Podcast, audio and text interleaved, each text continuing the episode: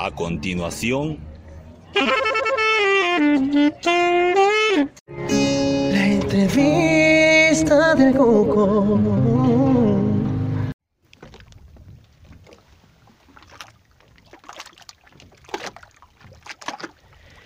Ese es el sonido de pequeñas olas golpeando un muelle aquí en el hermoso, majestuoso lago Titicaca en una tarde bellísima de domingo.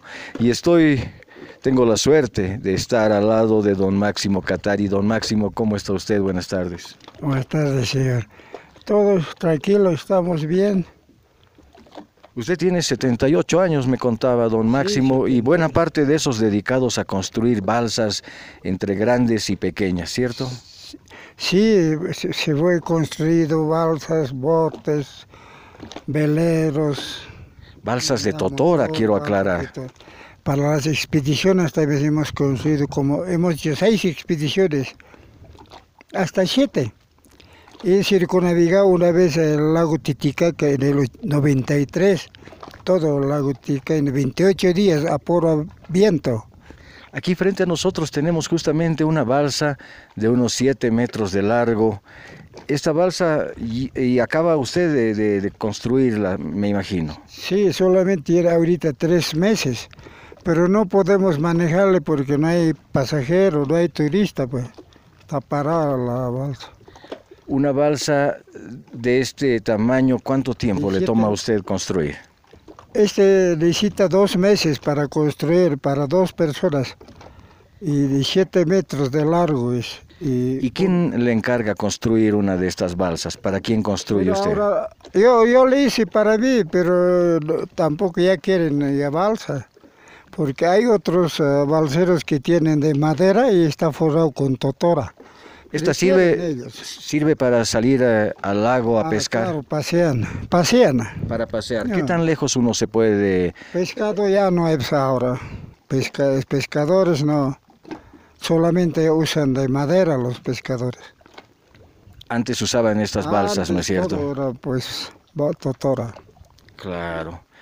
Y las eh, balsas de madera también las hace usted, bueno, los barcos de madera. No, ah, claro, los ah, barcos a motor, de madera, de fibra. La gente viene aquí a buscarlo para que usted les fabrique, poca- les construya uno de esos gente barcos. viene, no, ahora ya no construyen porque ya paralizado el turismo, pues tenemos hartos barcos que hay botados, porque ya no andan, pues. ¿Tiene usted idea de cuántos barcos habrá construido a lo largo de su vida, don Máximo? Uh, no sé, unos cienes. Y balsas también he construido como 20 balsas. De las grandes, de las ¿cuántas? grandes para las expediciones. Que han ido que al océano. eh, al océano. La última que fue a Australia, en tres meses, diez días ha llegado a Australia, de Arica, Chile ha salido. Y luego de esos tres meses de navegar por el océano, ¿cuánto tiempo más de vida tiene una de esas balsas Bueno, hechas casi- en Totora, con Totora? Ya, ya no tiene más vida porque uno será unos meses, dos meses, después ya está mal. Ya está mal la balsa porque en el océano, por agua salada, no, no, no dura la balsa. La tienen que sacar y, y Sí, guardarla. Claro, tiene que guardarle o llevarla al museo. Claro, usted ha vivido toda su vida aquí a orillas del lago, don Máximo. Ah, ¿Ha vivido usted siempre aquí a orillas ah, ya, del lago? Aquí, eh, claro, he nacido aquí. ¿Cómo hace para mantenerse así fuerte como un roble? ¿Qué come usted? Ah, bueno, todo lo que produce en el sector del lago.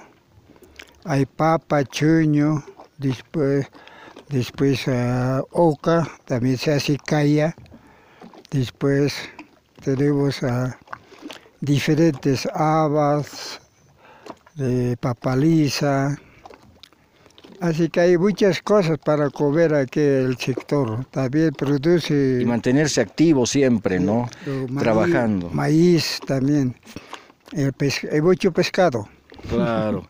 Don Máximo Catari, le agradezco infinitamente regalarme estos minutos de su tiempo Sí. para la entrevista del Tuco y lo felicito muchísimo por el trabajo que usted hace. Bien, Muchas gracias a usted por este recuerdo que está llevando a usted. Gracias, don Máximo.